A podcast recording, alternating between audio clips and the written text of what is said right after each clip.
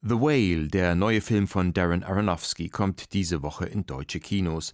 Hauptdarsteller Brandon Fraser hatte einen Oscar eingebracht. Verdient? Bei uns erfahren Sie's. Außerdem sprechen wir mit dem Fotografen Boris Eldachsen, der ein KI-generiertes Bild bei einem Wettbewerb eingereicht hat, um eine Debatte über Fotos und Fakes anzustoßen. Das und mehr in der halben Stunde bis neun. Kultur am Morgen auf Bayern 2. Heute mit Christoph Leibold. Darin stecken alle meine High Highs und Low Lows der vergangenen fünf Jahre, sagt Stefanie Stiegelmeier alias June Coco über ihr neues Album. Infinity Mode, so der Titel. Die, das Album erscheint Ende der Woche bei uns, heute schon Kostproben. Klingt jedenfalls nach einem verrückten Auf und Ab, das Ganze. Crazy heißt dieser Song. Baby, this is crazy. How you're lying next to me and we're kissing tenderly. Lately, feel so hasty. It was just a call ago. We were talking on the phone. I never meant to write another love song again. But I can't stop my mind. Why can't we just be friends? This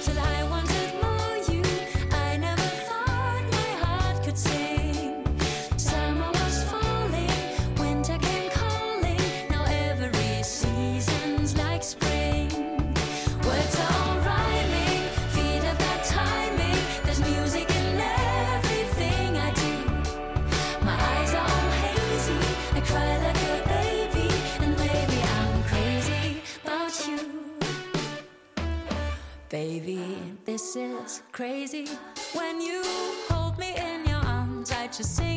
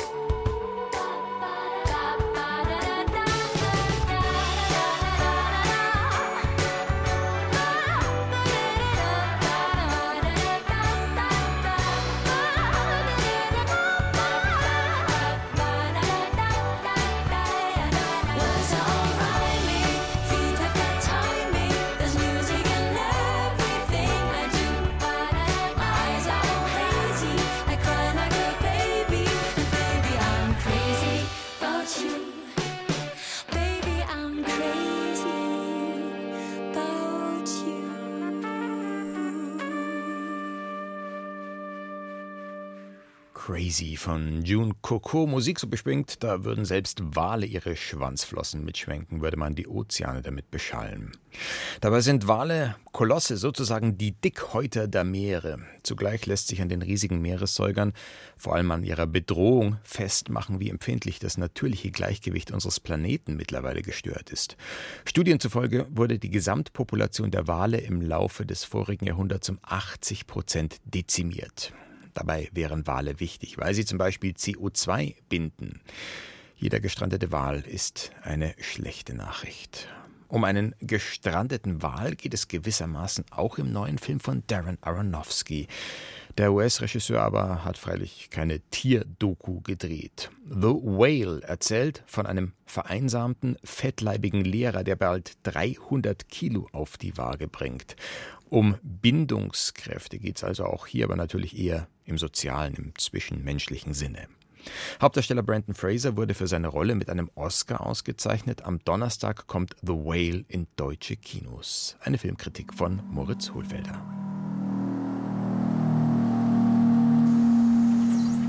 Anfangs ist es ein bisschen so, als würde man in den Zoo gehen, um sagen wir das dickste Nilpferd überhaupt anzuschauen. Da liegt es. Bewegt es sich auch? Im Fall dieses Films ist es aber ein fast 300 Kilo schwerer Mensch, und weil wir wissen oder zumindest ahnen, dass Hauptdarsteller Brandon Fraser selbst nicht so übergewichtig ist, schauen wir sehr genau drauf, wie das gemacht wurde. Im Internet ist alles detailliert nachzulesen. Fraser berichtet darüber, wie es sich anfühlt, in ein rund 150 Kilogramm schweres Fatsuit, also einen Leibesfülleanzug, zu schlüpfen und dann zu spüren, was passiert, wenn man im Körper eines Mannes mit diesem Gewicht etwa auf einem Sofa sitzt und aufstehen muss, weil es klingelt. Das lenkt vom eigentlichen Thema des Films etwas ab, vom Schicksal eines unglücklichen Mannes, Charlie heißt er, der unter Adipositas leidet, einem krankmachenden, deutlich erhöhten Übergewicht. Er ist, weil er Depressionen hat.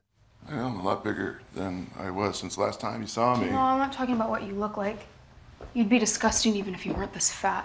You'd still be that piece of shit dad who walked out on me when I was eight. Charlie war verheiratet und hatte mit seiner Frau eine Tochter. Als die acht Jahre alt war, verliebte er sich in einen Mann und verließ die Familie. Ein paar Jahre später starb sein Lebensgefährte und er fing an, sich seinen Fressattacken hinzugeben. The Whale spielt fast ausschließlich in seiner Wohnung, dunkel und muffig. Der Welt draußen verweigert sich Charlie. Als Literaturdozent gibt er Online-Kurse für gutes Schreiben. Zu ihm kommen nur ein Pizzabote, Liz, eine Freundin, die Krankenschwester ist und nach ihm schaut, sowie Thomas, ein Missionar, der seine Seele retten will. Regisseur Darren Aronofsky belässt es bei der räumlichen Beschränkung des Theaterstücks von Samuel D. Hunter. Hauptschauplatz bleibt Charlies Wohnung. Er versucht erst gar nicht, sie allzu filmisch zu inszenieren. Er konzentriert sich durch die Verwendung des eher engen, klassischen Aufnahmeformats des 4 zu 3 Bildes ganz auf seinen Protagonisten. Ihm sei es vor allem um die Emotionen gegangen, sagt er im Interview. Er habe versucht, das Bild mit seinem Hauptdarsteller zu füllen und nicht großes Kino zu machen. I was less interested in the landscape of the room. I was more interested in the, the characters and their their feelings and their relationships. So I, any way I could full, fill a frame with a character and their performance, Der Titel The Whale ist, wie überhaupt der ganze Film, vielschichtig. Zum einen wirkt Charlie in seiner engen Wohnung tatsächlich wie ein gestrandeter Wal. Zum anderen spielt Hermann Melvilles Moby Dick immer wieder eine Rolle, vor allem wenn Charlies Tochter Ellie plötzlich auftaucht, eine zornige junge Frau, die in der Schule einen Aufsatz über Moby Dick geschrieben hat. Ist sie am Ende der Wal, der den Kapitän, also ihren Vater, in seinem sinkenden Schiff herausfordert? Überraschend vieldeutig und tiefgründig wird der Film im zweiten Teil und kann die anfänglichen Zweifel am körperlichen Übergewicht als reinem Spezialeffekt oder den Verdacht einer eher voyeuristischen Inszenierung von Maßlosigkeit und Gefräßigkeit überwinden. Darren Aronofsky gelingt es, den Ballast des Vordergründigen abzuwerfen, und er kann sich seiner Vorliebe für tödliche Passionen und für das Pathos menschlichen Leids konkreter widmen, so als habe er sich freigeschwommen vom vorwiegend metaphorischen Stoff des alles in sich hineinfressens. Der Film entwickelt eine irritierende existenzielle Heiterkeit und Hauptdarsteller Brandon Fraser, der großartig ist, eine selbstkritische Ironie. Beides bleibt ambivalent. Die Grenzen zwischen Erlösung und Autoaggression fließen ineinander. Leid und Leben sind nicht zu trennen, Trauer und Hoffnung zwei Seiten einer Medaille. Zum Ende hin kann dieser durchaus sehenswerte und herausfordernde Film mehr und mehr überzeugen.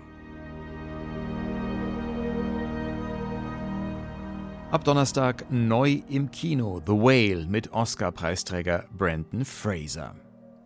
Das Bild von Franziskus im weißen päpstlichen Daunenanorak oder die New Yorker Verhaftungsfotos von Ex-US-Präsident Donald Trump. Wer da seinen Augen nicht traute, tat gut daran. Sie waren Fakes, generiert von KIs, also künstlicher Intelligenz. So wie kürzlich auch ein vermeintliches Interview in der Zeitschrift Die Aktuelle mit dem früheren Formel-1-Star Michael Schumacher. Letzte Woche sorgte außerdem der Berliner Fotograf Boris Eldachsen für Schlagzeilen. Er hatte ein Bild für den Sony World Photography Award eingereicht und sollte dafür ausgezeichnet werden. Eldachsen aber lehnte den Preis ab, denn auch dieses Foto hatte er von einer KI erstellen lassen. Und Boris Eldachsen begrüße ich nun zum Kulturweltgespräch und zwar ja den echten, keinen Avatar, das müssen Sie mir jetzt einfach alle glauben. Schönen guten Morgen, Herr Eldachsen. Einen schönen guten Morgen. Sie haben einen Preis abgelehnt, um den Sie sich, so sehen das viele, ja eigentlich beworben haben, mit, wie gesagt, einem KI-generierten Foto. Was war der Plan hinter der Aktion? Ich habe mich ja nicht beworben, um einen Preis zu gewinnen, sondern einfach um zu testen, ob die großen Fotowettbewerbe darauf vorbereitet sind, dass Menschen KI-generierte Bilder einreichen und sie waren es nicht. Aber ich hätte nie gedacht, dass das Bild so weit kommt. Und, ähm, dieser Test war eigentlich Teil meiner Aufklärungsarbeit. Das heißt, es geht um eine Debatte, die Sie anstoßen wollen. Ist Ihnen auch gelungen, sonst würden wir jetzt nicht sprechen. Bevor wir nochmal auf diese Debatte zurückkommen, müssen wir eine Sache klären. Es gab den Vorwurf, Sie hätten die Preisjury irreführen wollen. Das war nach allem, was ich weiß, aber nicht der Fall. Sie haben ja darauf hingewiesen, dass das Foto nicht echt ist. Wobei ich mir gedacht habe, Sie hätten es auch so machen können, ein KI-Bild einreichen, erstmal nichts dazu sagen, dann die Katze aus dem Sack lassen, wenn es ausgezeichnet wird, um quasi zu demonstrieren, welche Täuschung heute möglich ist. Das hätte ich tun können, dann hätte ich mich aber rechtlich auf sehr dünnem Eis bewegt. Und da habe ich mich vorher auch informiert. Mir ging es wirklich um die Debatte, um die Fotografie. Ich habe diesen Test gemacht, indem ich nur das Bild und den Titel eingereicht habe. Und als man mir mitgeteilt hat, dass ich als Gewinner ausgewählt wurde, dann habe ich wirklich auch äh, mit juristischer Beratung ganz klar äh, aufgezeichnet, äh, wie das Bild produziert wurde, was mein Hintergrund ist, dass ich auch in Deutschland an diesen Debatten beteiligt bin und habe vorgeschlagen, mich entweder zu disqualifizieren und das jemandem anderen zu geben oder wenn sie dann wirklich weitergehen möchten mit dem Bild und sagen, ja, wir sehen darin die Zukunft, dann muss es aber diskutiert werden, wie das Verhältnis zwischen KI-generierten Bildern, die aussehen wie Fotografie und der Fotografie ist. Dann gab es einige Monate, die ins Land gegangen sind und mehrere E-Mails und ich habe dann am Ende gemerkt, dass der Veranstalter überhaupt nicht an irgendeiner Debatte interessiert ist, dass es auch nicht in der Pressemitteilung erwähnt wurde, dass es KI ist, dass auch die Journalistinnen und Fotografinnen, die nach der Pressemitteilung dann den Veranstalter kontaktiert und direkt gefragt haben, die bekamen keine Antwort. Die wurden mit einem äh, ganz schlechten generischen Text abgespeist, wo das Wort KI noch nicht mal drin vorkam. Woher glauben Sie, rührt diese Abwehrhaltung oder dieses Verschweigen, Verdrängen fast? Naja, es ist halt ein Unternehmen. Es ist ein Geschäft für eine Eventagentur, die diesen Preis und andere ausrichtet. Ich gehe davon aus, dass Sony von nichts wusste. Und Sony gibt halt den Namen und die Preise. Es ist eine Marketingmaßnahme. Und als Geschäft ist denen, äh, sind denen die Belange jetzt der Gesellschaft und der Fotoszene egal. Mal kurz zum Foto selbst. Hätte man es denn bei genauem Hinsehen erkennen können, dass es ein KI-Foto ist? Bei diesem Papstfoto zum Beispiel, da hieß es dann immer, ja, wenn man genau anschaut, die Handhaltung ist dann doch nicht sehr echt. Oder war das äh, wirklich so täuschend echt, dass man es auch glauben konnte? Wer sich auskennt, der hätte das sehen können. Wir müssen hier auch nochmal betonen, das ist ein altes Bild. Das ist Anfang September, das sind sieben Monate. Was in diesen sieben Monaten passiert ist, ist verrückt. Und auch das Papstbild in Balenciaga hätte man viel besser und täuschend echter machen können. Aber wenn man weiß, wie es gemacht wird, zwei Bilder in Blend Mode in Midjourney, 20 Sekunden, es ist fertig, dann ist das schon nicht mehr so toll, dieses Bild. Hm. Jetzt könnte man sagen, spätestens seit der Erfindung von Photoshop lassen sich Bilder massiv manipulieren, aber wir reden hier jetzt doch von einer ganz anderen Dimension, oder? Ja, man braucht für Photoshop ja ein gewisses Wissen. Man muss diese Software beherrschen. In Midjourney ein Bild zu machen äh, vom Papst, äh, der jetzt in St. Pauli Bier trinkt, dazu muss ich nur schreiben können. Da kann ich fünf Jahre alt sein. Und man kann sogar dieses Papstbild in Balenciaga erzeugen, ohne überhaupt schreiben zu können, indem ich einfach nur zwei Bilder hochjage. Also man braucht keine Vorkenntnisse mehr. Die KI übernimmt das. Und äh, damit haben wir natürlich eine Flut von Fake-Bildern, die sehr, sehr groß sein wird und die wir überall finden, weil sie natürlich durch Social Media beschleunigt vertrieben werden. Auf der Innovationskonferenz TED Conference letzte Woche, da ging es auch viel um die Chancen und Risiken künstlicher Intelligenz. Da gab es düstere Prophezeiungen, die KIs werden irgendwann die Weltherrschaft an sich reißen, die Menschheit vernichten, während andere Stimmen erklärten, naja, weit realistischer als solche Untergangsszenarien seien die Gefahren, dass die Menschen selber eben KIs missbräuchlich einsetzen, um dann andere zu schädigen. Was halten Sie für wahrscheinlicher? Das ist schwer zu sagen. Also ich, ich habe ja sechs Jahre Philosophie studiert und versuche das ja auch alles realistisch zu sehen, was da passiert. Jedes Werkzeug, das der Mensch erfunden hat, kann zum Guten und zum Schlechten benutzt werden. Also man kann auch sagen, ein Messer gibt es im Englischen dann das Sprichwort, man kann es, uh, you can use it for killing, you can use it for cooking. Man kann es zum Kochen und zum Töten mhm. verwenden. Was wir aber jetzt haben, ist natürlich eine ganz andere Dimension. Dieses Messer kann auf einmal Beine bekommen und ein Eigenleben erhalten, was früher so nicht möglich war. Inwieweit dieses Eigenleben dann auch wirklich zu einer Selbstständigkeit führt, wie wir es aus apokalyptischen Science-Fiction-Filmen kennen, das kann ich nicht beurteilen. Vor ungefähr einem Monat haben Wissenschaftler und bekannte Tech-Größen eine halbjährige Pause bei der weiteren Entwicklung von KIs gefordert. Das wäre eine Zeit, die könnte man auch für die Debatten nützen, die Sie anstoßen wollen. Wäre so ein Moratorium sinnvoll und wenn ja, wäre das auch überhaupt durchsetzbar? Sinnvoll ja, weil man macht ja, ohne überhaupt sich wirklich darüber Gedanken zu machen, wo man den Stecker ziehen könnte, wenn es schief geht. Umsetzbar halte ich für Utopie. Wir konnten uns noch nicht mal einigen als Weltgemeinschaft bei der Pandemie oder bei Global Warming. Wie soll das bei dem Bereich sein, wo ja auch wahnsinnig viel finanzielle Interessen dahinter stehen? Wir leben in einem kapitalistischen Wirtschaftssystem und da wird das niemand stoppen. Aber immerhin hat sich der Deutsche Fotorat jetzt zu der Sache positioniert. Ja, und da bin ich auch sehr stolz, weil ich daran mitgearbeitet habe. Seit Februar positionieren sich die deutschen Fotoverbände unterschiedlicher Ausrichtung in ihrem Verhältnis zur KI, haben eigene Positionspapiere veröffentlicht. Und seit letzter Woche gibt es von der Dachvereinigung Deutscher Fotorat jetzt ein Gesamtpapier, wo diese einzelnen Perspektiven zusammengefasst sind. Und da würde ich auch gerne hinweisen, deutscher-fotorat.de damit ist der Fotorat auch als Ansprechpartner für die Politik und Entscheider in diesen Dingen präsent. Jetzt haben Sie den Rahmen eines Fotowettbewerbs für Ihren Denkanstoß gewählt. Da geht es ja oft nicht um Fotos, die was dokumentieren sollen, sondern auch um Fotokunst. Da wäre KI ja vielleicht erstmal auch nur ein mächtiges Werkzeug, das neue Möglichkeiten eröffnet. Also sehen Sie auch ästhetische Chancen bei dem Ganzen? Auf jeden Fall. Also ich muss noch mal ganz deutlich sagen, ich habe 30 Jahre lang fotografiert. Ich liebe Fotografie. Ich liebe es, mit KI zu arbeiten. Es ist toll. Also der Unterschied, den KI hat, ist folgender, dass ich einmal auf einen riesigen Spiegel der Menschheit zurückgreife. Das, was Jung noch das kollektive Unterbewusstsein nannte, ist in diesem wahllos zusammengesuchten Trainingsmaterial der KI drin. Dann ist es so, dass äh, ich KI als Wissensverstärker sehe das heißt, ich kann allein schon beim Textprompt natürlich drei Worte schreiben. Äh, Trump wird verhaftet. Ich kann aber auch alles, was ich weiß über Fotografie, über Kunstgeschichte, über Bildaufbau dort hineinbringen.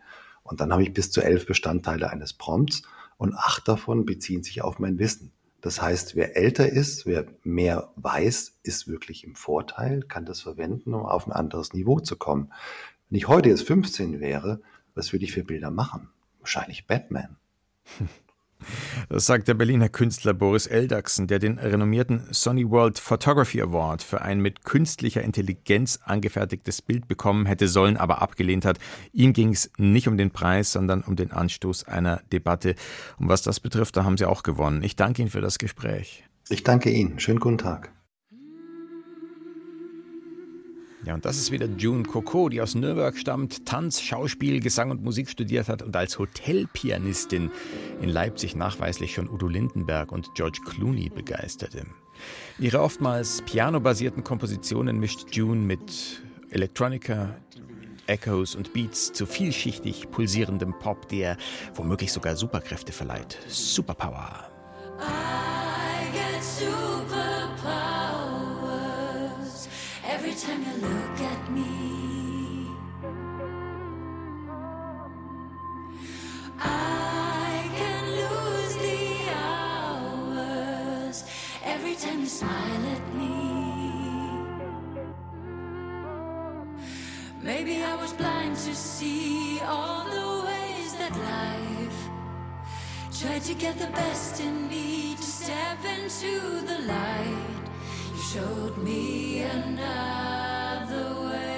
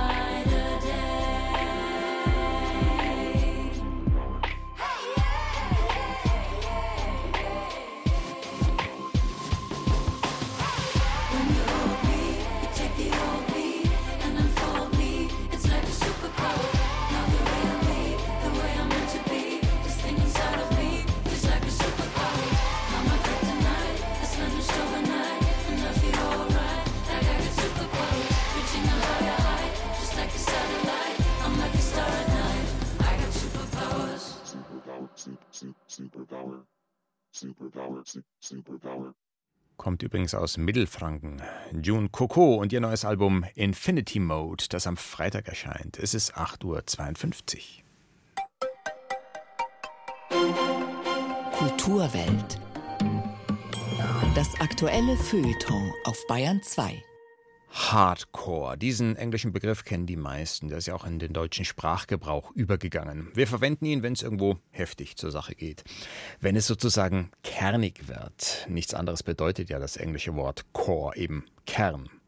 In den sozialen Netzwerken wird Core als Suffix gern an andere Wörter angehängt, um irgendwelche Trends zu markieren. Gerade weit verbreitete Hobbys oder Lebenspraktiken, die vom harten Kern mit einer gewissen Hingabe betrieben werden. Granny Core zum Beispiel.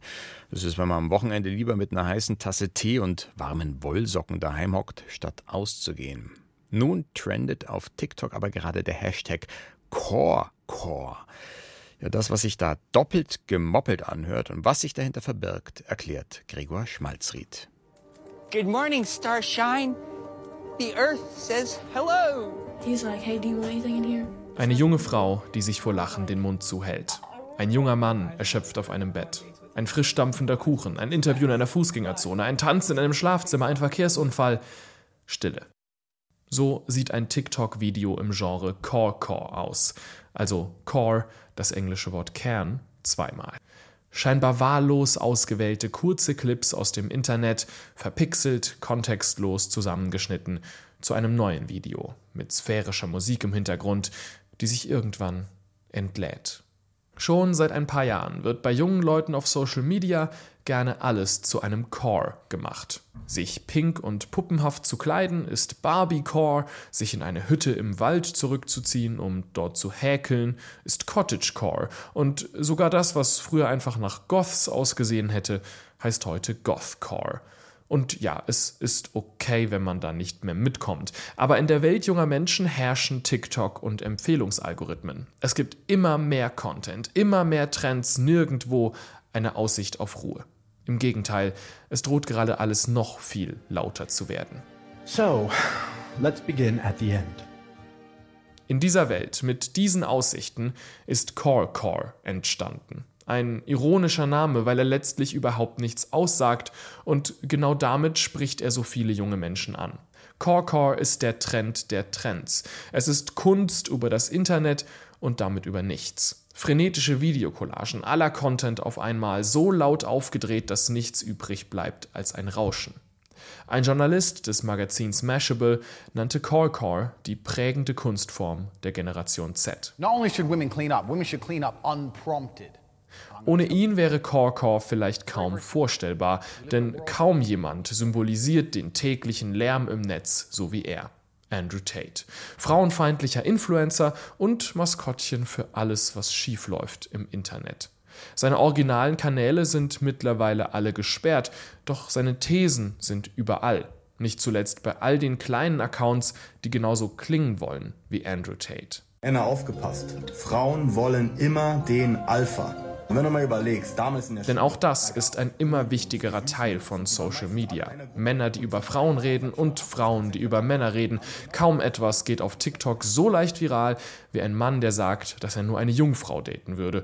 Oder eine Frau, die sagt, dass ihr Partner mindestens sechsstellig verdienen muss. No-Go bei Jungs? Ähm, so Android-Handy. Oh, wer? Ja, Android-Handy. Android ja. Wirklich? Ja. Warum? Einfach, einfach unattraktiv. Kinder und Jugendliche verbringen immer mehr Zeit im Internet und damit auch immer mehr Zeit in Algorithmen, die diese Videos immer und immer wieder pushen. Ein 16-Jähriger, der heute auf der Suche nach Orientierung ist, der sich vielleicht nutz- und wertlos fühlt, der bekommt sehr leicht einen Content-Cocktail voller Videos, die ihm sagen, dass dieses Gefühl, was er hat, irgendwie stimmt. Natürlich ist TikTok nicht die Wirklichkeit. Kontextlose Ausschnitte, die von einem auf Interaktion optimierten Algorithmus herausgekramt werden, stellen nicht die Welt dar, wie sie ist. Und die Menschen, die uns das in den Feeds die ganze Zeit ins Ohr brüllen, die sind nicht wirklich da. Sie befinden sich in einer eigenartigen digitalen Zwischenwelt, für die das menschliche Gehirn vielleicht einfach nicht gemacht ist. Vor über 20 Jahren, als das Internet die Wohnzimmer der Welt eroberte, da war gerne mal die Rede vom globalen Dorf. Heute hat sich das bewahrheitet. Die ganze Welt fühlt sich heute manchmal so klein und eng an wie ein Dorf. Was wir erst jetzt wissen, es ist ein Dorf voller Geister. Core-Core-Videos sind nicht nur ein Kommentar über, sondern auch eine Kapitulation vor den Geistern der sozialen Medien. Die Videos erzeugen Gefühle nicht durch ihren Inhalt selbst, sondern durch die Überzeichnung von dem, was junge Menschen besser wissen als alle anderen, dass das Internet uns manchmal nicht gut tut. Und trotzdem scrollen wir weiter zum nächsten Video. Hey, what type of car you got? Shit, I got. Huh? Who's in charge today? Put a finger down if your balls are sensitive. Javier 43 and Tja, und ich kenne zumindest den Ausgang aus der Kulturwelt, auch wenn andere vielleicht aus TikTok nicht rausfinden. Das war's von uns für heute.